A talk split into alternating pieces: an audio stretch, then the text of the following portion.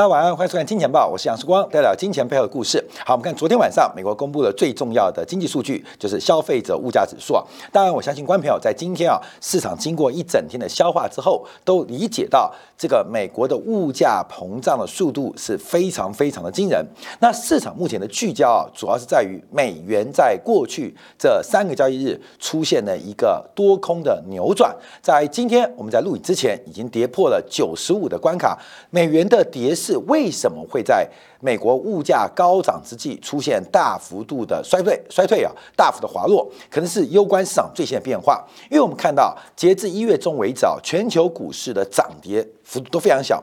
以美国科技股为主，大概年初到现在跌了大概百分之三。等一下我们提到的大陆股市，创业板从年初到现在跌了百分之七。那欧洲股市大概是呃。零报酬左右，所以我们看全球市场似乎在过去几天把整个的重心。转移在美元走弱，而商品转强，包括了镍啊，包括了铝啊，都创下了新高，包括了铜价的转强，包括了黄金重新站回一千八，包括了油价挑战前坡高点，布兰特原油八十六块每桶。那所有原因都跟美元转弱有关。那美元转弱，所以我们就要特别从美国的消费者物价指数来进行分析。好，大家都了解到，这个美国的消费者物价指数在去年十二月份年增率来到百分之七，来百分之七。那比十一月的百分之六点八又增加了零点二个百分点，创下了一九八二年六月份以来最高的一个水平。那为什么是一九八二年六月？那一九八二年之前发生什么事情？就是两次石油危机给美国带来了一个长期的滞胀。那在这个当时的 Volcker 担任美联储主席，呃，毅然决然的把美联储的这个呃联邦基金利率啊，从原来不到百分之八，一口气拉升到百分之十九，才结束了长达十年的停滞性通胀。所以现在的物价就回到了 Volcker 时代的后期，所以 Volcker 当时解决了这个恶性通胀或停滞性通胀是大幅的升息啊。那现在美国消费者物价指数又回到了当年的一个水平。啊，那我们今天主要是要关注的是它的结构，呃，到底它可以搞多大？美国的通货膨胀还能高多少？好，一个是能够多高，一个会持续多久？一个是多高，一个持续多久？那我们现在要拆解一下，就是美国的这一次的消费者物价指数这一波的周期主要的贡献。来自于哪边？那这边初步的做拆解啊，大概其中住房是占美国消费者物价指数最大的权重，大概百分之三十三点二。那住房一支是美国消费者物价当中十一住行娱乐最长期的一个多方推升力道是绿色区块，绿色区块常年维持在百分之一的水平，作为消费者物价指数十一住行娱乐的。住当中啊，常年是维持在百分之一左右水平。那等一下细分啊，月这个住房的这个推升啊，呃，从原来常年的百分之一，在最新十二月已经来到百分之一点三三。好，另外我们看到比较特别的是，过去没有，但这一波的物价周期有的，就是所谓的汽车市场。那这个过去没有，过去汽车啊，这个作为一个成熟的这个工业制品啊，这个价格能够维持就不容易了。可在过去供应链中断、晶片短缺的影响，使得这一波的物价周期出现了一个汽车的巨大贡献值，巨大贡献值，它占整个 CPI 百分之七当中的呃将近四分之一。就是一点七四 percent，一点七四 percent。好，另外我们看到还有能源，那油价跟食品长期是推升美国物价或拉啊拉低美国物价的一个这个商品啊。发展啊商品发展，那上一次啊，为什么要核心物价？就是美国为了避免这个食品跟能源把物价灌太多，所以就单独列出了扣掉食品跟能源的核心物价，但我们还是加回去。所以，我们看这一波啊，它的推升有三大块，一个是住房，一个是汽车。一个就是食品跟能源部分，好，那个权重在这边啊，所以我们看美国的消费者物价指数，这个食品啊，大概占百分之十四点一，十四点一，包括外食啊，那医医疗啊，这个十一啊，衣服啊，衣服等下观察，因为最近啊，美国的服饰类的物价上涨好像也蛮明显的哦，受到了这个化工跟纤维产品的走高，受到石油价格走高，诶。还有供应链中断影响，食衣住行的一部分拉的也蛮快。好，住啊，当然就是讲住房，还有行，就主要是交通，交通包括交通工具，还有能源，所以食衣住行基本上这四项的消费者物价基本上都大幅走高，唯独只有娱跟乐，它基本上。不明显，所以对于美国物价到底这一次会涨多高，可能就要观察食衣住行能够走多久。那另外，那美国的物价会走多远，那叫观察预跟乐。服务类的两项，所以我们把十一住行娱乐基本上可以在这边做一个观察跟留意啊。好，那我们再从这个年增率的角度，可以更明显看到这个物价上涨速度啊。对于美国来讲，红色是不好啊；对于绿色来讲是比较扩张的。所以我们可以看到，从去年以来整个物价的一个水平。那我们首先看什么？看基期效益。而十二月份呢，这个物价到百分之七，那一月会不会更高？那我们就要跟去年一月比较哦。去年一月美国的物价。是年增率，这个数字啊是百分之一点四，百分之一点四，所以也就是一月份的物价仍然会面临一个低基期的影响，会面临一个低基期的影响。所以去年一月那么低，所以二零二二年就是现在这一月份啊，可能物价还有可能继续往上攀高啊。等一下我们会做细项说明啊，那会延续多久？我们看到二月份，因为二月份大概是一点六八啊，一点六八，所以二月份。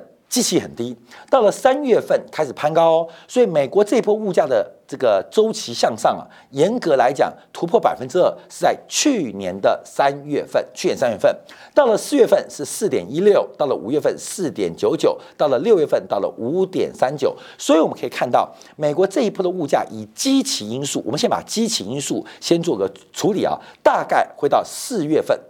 美国的物价增幅才会和缓，所以下一次加息的三月份的效应基本上还没有进入四月份，代表三月份加息的机会仍然很大。那随后往后推，往后推到了七八九十，美国物价就一路的攀高，所以明年下半年美国的消费者物价的指数增幅应该就不会那么激烈了，不会那么激烈。为什么？因为机器抬得很高嘛，像。十二月是百分之七点零四，所以今年年底的消费者物价跟刚刚公布的百分之七点零四、百分之七的来对比话，基期的干扰因素可能在下半年从原来低基期的推力变成高基期的向下拉力，但有那么乐观吗？有那么乐观吗？所以，我们先观察一个近的，再看一个远的。我们从几个分项来做一个解读跟掌握。因为目前观察，这次贡献最大的应该是在能源类啊，能源类，能源的价格。呃，十二月份比去年、比前年的十月份百增加了，增长了百分之二十九点三，它的权重是百分之七点五，所以拿百分之二点九二十九点三乘以百分之七点五，它对于整个百分之七的消费者物线构建贡献，贡献多少？贡献了百分之二点二。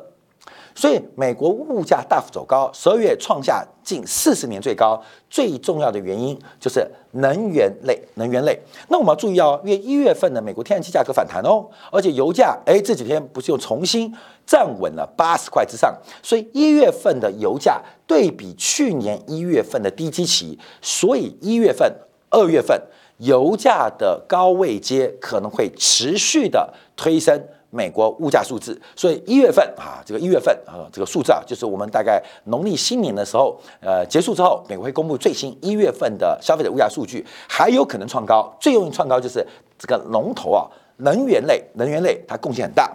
那第二贡献大的就是所谓的汽车啊，包括了二手车，包括卡车，在我们红色这一块。那整个来讲，它是百分之二十一点八三的年增负年增率涨幅，占总共的全值百分之八，就包括了新车，包括了卡车，包括了二手车，基本上二十一点八三，所以它权重百分之八，它贡献百分之七的年增率，但是百分之一点七四啊，百分之一点七四，这是第二大的贡献值。所以这两个加起来啊，基本上就等于是美国年增率的一半嘛，加起来大概就已经加近百分之四了啊，百分之七当中有百分之四是来自于二点二 percent 的能源跟一点七四的一个这个交通工具。好，第三大类是住房啊，住房住房的权重很高，三十二点四 percent，包括了等值租金，包括了租金，包括了外宿，就是呃外呃这个出外的饭店旅宿。那它的涨幅是四点一三，把四点一三乘以一个巨大全值百分三十二点八，它对于 CPI 贡献是百分之一点三三。一点三三，好，各位朋友，你可以把这数据加起来啊，你会发现，其实这三个数据加起来就等于百分之七。消费者物价年增率的四分之三，大概七十五 percent。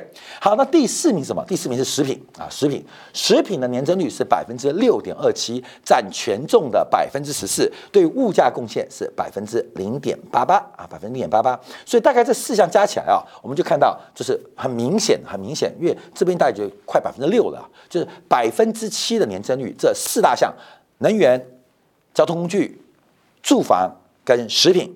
就占线了，占贡献了大概将近七分之六。但从消费者物价主义看到一个很特别现象哦，各位要特别留意，就是所谓的耐久材扣掉汽车之外，出现了一个十二月份年增率转弱的变化，特别是包括了手机、包括了 PC 都出现了年增率甚至月增率转为低值或负值的变化。那这边可以做观察，就是美国的商品周期。从耐久材，除了交通工具、汽车之外，已经开始往下喽，已经开始往下。从美联储啊，呃，不是美联储啊，美国统计公布的这个数据当中，我们看到耐久材的耐久材的物价都已经开始出现了弯头往下，甚至成为一个转负的过程。那为什么在耐久材扣掉汽车之外会往下？那很重要是美国的制造业或实体。或商品周期接近了尾声，这个观众要特别来做一个掌握跟留意啊。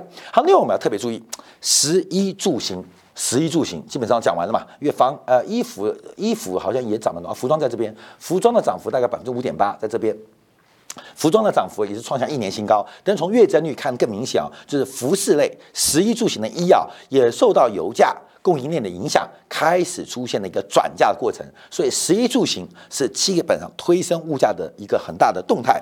好，那就是预热喽，就预热喽。尤其这个欧米矿到底对于美国的这个社区呃正常的呃这个交流或消费有什么样的影响？这是我们追踪的。所以分为几个，第一个是外宿。外宿的价格，第二个是医疗的价格，医疗照护的价格，医疗照护价格在这边啊，医疗照护价格。第三个是交通服务、交通运输的价格，这几个价格正在蠢蠢欲动。所以，美国的实体的周期，从下游的耐久材，除了交通工具之外，已经出现转弱，剩下的是上层的商品周期，就是原料周期还在。往上顶高，可最值得关注的是属于服务类的周期，所以我们可能这是年增率，我们要从月增率的角度来做一个观察，因为从月增率的角度就会发现不同的现象哦。因为以月增率的角度观察，也就是包括了机票价格是不是正在回升，另外医疗服务的价格是不是开始反弹，还有外宿的价格是不是开始加速，所以基本上在今年呢，这个美国的物价在第一季之后。能会走多久？美国的物价维持在百分之三甚至百分之四以上会多久？关键在于服务类，就是食衣住行，不管它了，看预热，看预热，预热就是包括了这个住宿，包括了就外宿啊，餐饮啊，饭店，包括了医疗。还有包括了交通运输的服务类，这是目前我们看美国物价最重要的一个关注的焦点。好，那我们继续往下看啊，因为事实上这次美国物价跟之前不同，受到一些个别商品跟供应链中断的影响，所以从这个呃亚特兰大，亚特兰大长期是负责十二家分行，长期负责编撰。跟追踪美国的宏观数据，包括亚特兰大很有名的，替美国的 GDP 的增速进行预期哦，这个指标很重要。每次亚特兰大分行会进行整个美国 GDP 啊，国内生产毛额的一个最新的分析跟最新的预测，那同时亚特兰大也追踪了宏观数据非常重要的消费者物价指数。可是它公布的数据跟别人不同，它自己做了重新的加工，它分为一个叫弹性的物价，一种叫做粘性的物价。那我们可以简单来讲，粘性物价就是价格很久不变的啊，很久不变叫。粘性物价，譬如剪头发啊，剪头发价格其实长期很稳定，就算要涨也涨很慢啊，涨很慢，叫粘性物价啊，粘性物价。那有的是弹性物价，这个弹性物价就包括了食品，包括了能源，包括可能受到供需产品的影响。那粘性的产品跟弹性的产品分开来，通常弹性产品物价波动比较大的。占百分之二十九点八，其他价格不容易变化的叫做粘性 CPI，大概占百分之七十点一。所以再强调粘性什么？像剪头发、理发价格，像自来水价格，基本上可能就属于粘性价格。那在部分的层次当中，可能它的电价是市场化，它就变成弹性价格。所以粘性的 CPI 波动率小，弹性的波动率大。好，我们看一下一九七零年代、八年代，事实上。美国的通胀是非常全面的，所以不管弹性还粘性，他们是高度的正相关扩张。可是回到这一次发展，我们看到过去啊这二十年来、三十年来，美国物价很稳定，基本上除了食品能源的一个周期波动之外，其他的一个不管是呃商品还是服务的物价，其实是非常非常稳定的哦，是非常非常稳定的哦。这一次，这一次在汽车。在食品能源的带动之下，弹性 CPI 来到百分之十七点九。可是我们要注意到，因为过去不会涨的粘性的物价也来到了百分之三点七，而这个数字也创下了一九九零年以来的新高。所以这一次物价开始出现了扩散的现象。开始出现扩散现象。过去每年初可以做解读，哎，这个汽车晶片缺货，那等到供应链正常之后，汽车晶晶片的缺货就会解决，就会解除。可是现在我们看到，这物价开始扩散，剪头发也开始变贵了啊！各位没有？做日常的服务开始变贵了，包括请的清洁阿姨打扫的费用、垃圾处理费用开始变贵了，所以很多联系的物价也开始抬头，所以这个弹性物价可能会回头。到今年下半年可能回头，可是年性的物价一旦启动之后，哎，不可能说剪两颗头打八折的嘛。所以当年性物价走高的时候，我们看到美国的物价它基本上广度正在变宽，广度正在变宽。所以可以看到这波美国物价其实从升息，不管是 taper 的速度，都可能比预期来得更快。好，那这时候要观察。既然要加息，为什么美美元呢？在这几天是大跌的啊？我们这一次啊，其实第一时间有掌握，在金铁杆的部分，礼拜一的节目当中，我们有特别注意到美元怪怪的，有点盘弱的味道。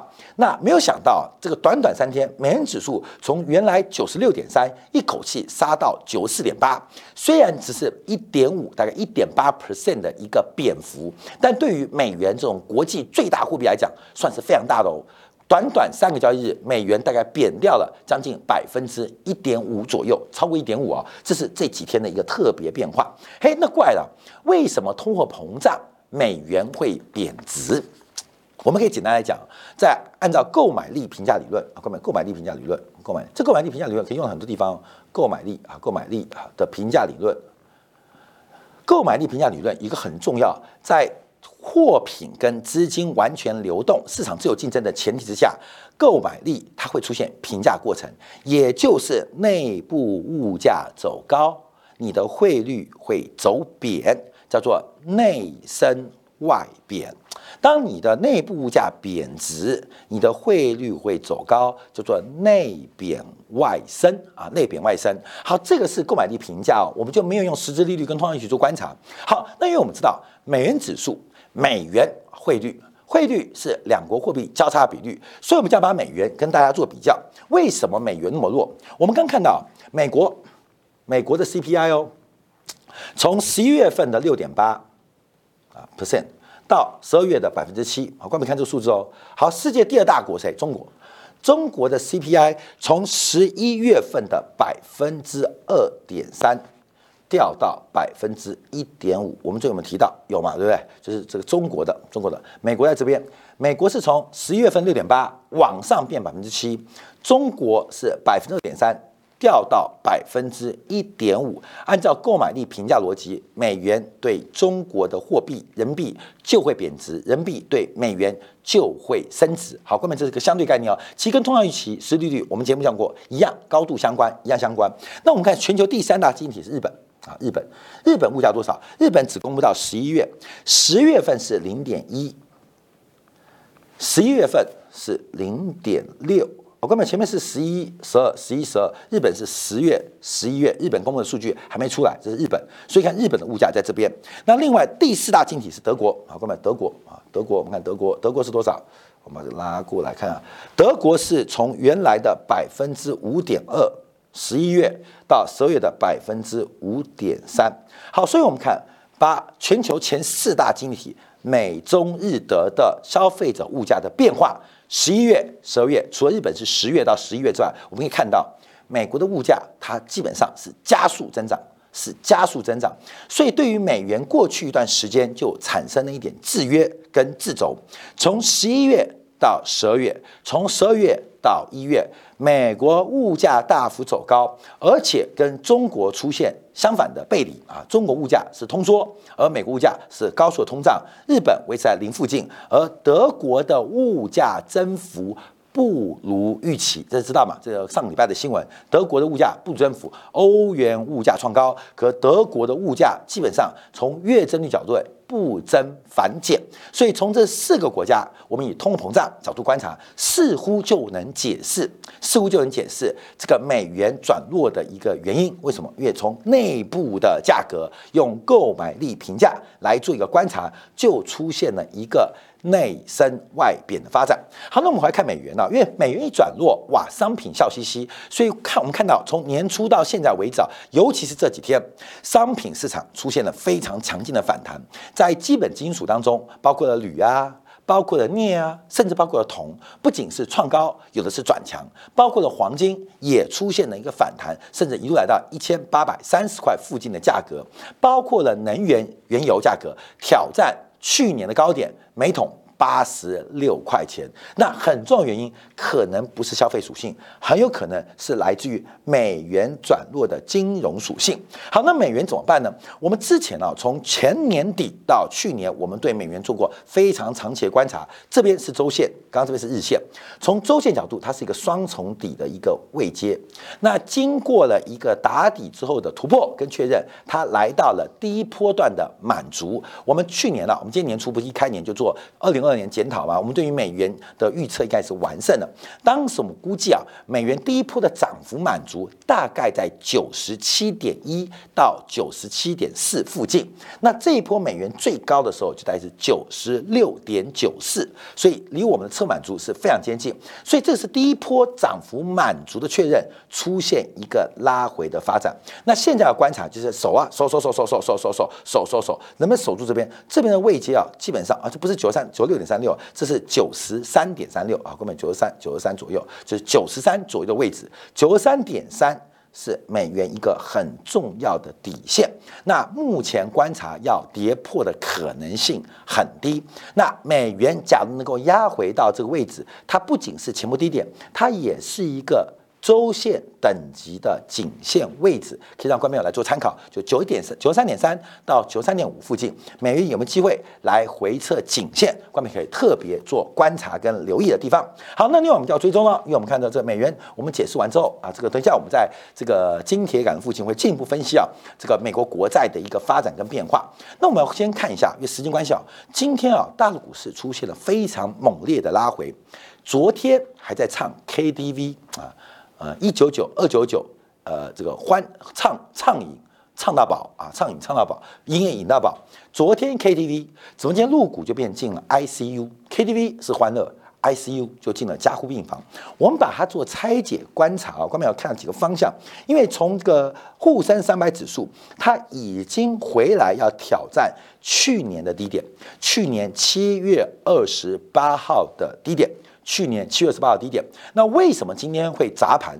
主要原因来自于白酒股的重挫，白酒股重挫，包括了贵州茅台，包括了五粮液，包括泸州老窖，股价在今天啊，普遍跌幅都在三个点。四个点以上。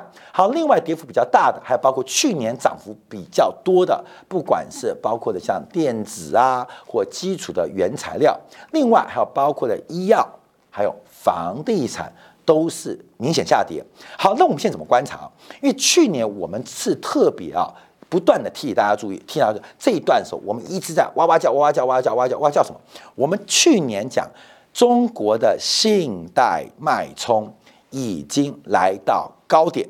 开始转折往下，所以当时在整个陆股大幅走高之际，我们一直用风险跟看悲观角度看待它。可是陆股还是往上暴冲哦，暴冲，可是最后还是回到原点了，它一定回到原点。好，在这个过程当中，中国的信贷脉冲一直是一个收缩周期，这是我们全年呃看待中国市场的原因。我们在这个时候开始看多。各位在这个时候开始看多啊，就是去年十二月份看啊，为什么？因为中国的信贷周期已经见到了低点，现在正在扩张，开始启动过仓。从昨天的新增信贷、社会融资跟 M one M two 的之间的剪刀差，我们可以确定事情，就中国的信贷脉冲已经来到了低点，已经来到低点。所以这个回踩动作，基本上，各位朋友一样啊，要掌握机会，涨多你会手痒想卖。叠升啊，叠升，你也会手痒想买，那这时候就要观察到底要做什么样的操作，所以我们要进一步啊，把它做拆解。好，今天跌最重的当然就是贵州茅台，因为市场贵州茅台啊，大家第一个包括了奢侈税、消费税，还有包括对于消费呃这个扩大这个消费品啊，包括了这个呃低酒精浓度的白酒的威胁等等一堆原因啊，所以呃贵州茅台是在今天啊再度创下新低，那主要是估值过高，也是估值过高。我们还想到这是在三年前不？那时候贵州茅台跌到五百二十五的时候，我们在上海做节目，还特别用估值模型来分析贵州茅台的买点啊，买点啊，那时候是。五二五五二零到五一几啊，我还记得那时候再跌一根就更棒了。就后来讲完那集，那集是最低点，然后就往上冲了，就一路达到最后最多到两千多块。那现在我们看到贵州茅台还是保守，还是保守，为什么？估值太高。好，所以一个是估值高，就是估值高。另外我们看和瑞医药，和瑞医药这个今年以来、去年以来不断的跌幅，为什么？三座大山呢？中国政府的三座大山吗？住房、教育、医疗。这是人民最痛苦的三座大山，过不去，房子买不起，小孩养不起，看病看不起，所以这个三座大山基本上，那你就不要跟国家对干，你知道吗？不要跟政府对干。所以恒瑞医药股价，其实在今去年以来啊，基本跌幅是非常非常惊人。好，那我们再往观察，那另外我们就看到，哎，另外一个大山就是住房住不起。那今天领跌到是中国第三大的房地产的开发商，叫做融创啊，相信大家知道，融创中国今天股价创下新低哦。为什么创新低？好，这个是很重要的转折，因为融创昨天宣布用现金增资的方式，就是利用权益资本的发行。来进行筹资行为啊，筹资行为。所以昨天啊，它收盘在十一块左右，结果还有十块钱的面值折价发行。消息公布之后，今天整个融创成为整个不管是香港还是大陆地产股跌幅龙头，今天一口气跌掉了百分之二十二 percent。那我们看到二十二 percent，另外我们看到，因为今天啊，这个筹资行为，现在地产股很多啊，像今天有碧桂园，碧桂园请了摩根大通、摩根斯丹利帮忙筹资三亿美元的可转债。这个票面利率是百分之四点七五，三年的可转债潜在的收益率高达百分之二十五，在今天公布失败啊，失败！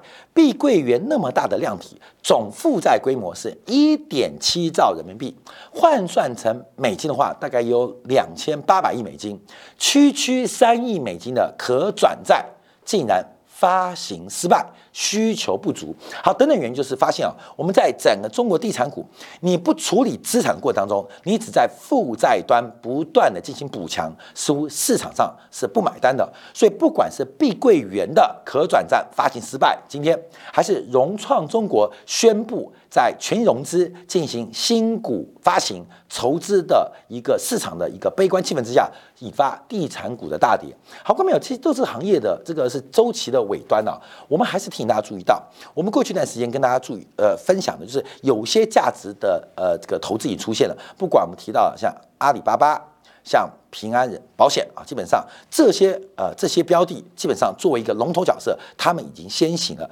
每一个周期的发展，它必然会有变化，不是技术面的问题，而是在于信贷周期在扩张。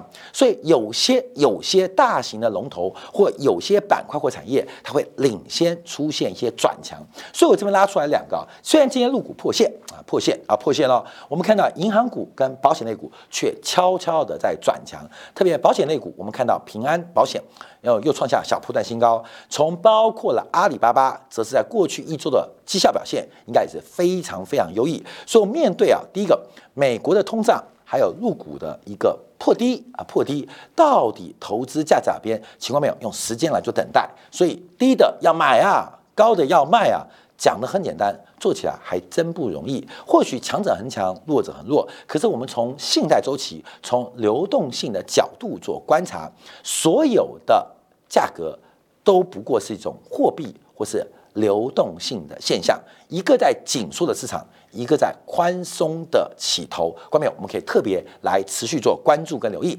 好，说一下，我们会在今天部分啊，昨天有个很大的消息，就是美国公布了第一季的财政的预算。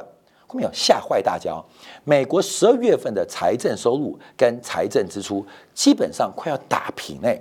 按照目前美国财政收入就是税收的增幅如此之惊人，你知道增幅多少吗？百分之四十，说不定美国今年美国今年还出现一点点几个月度出现财政盈余诶。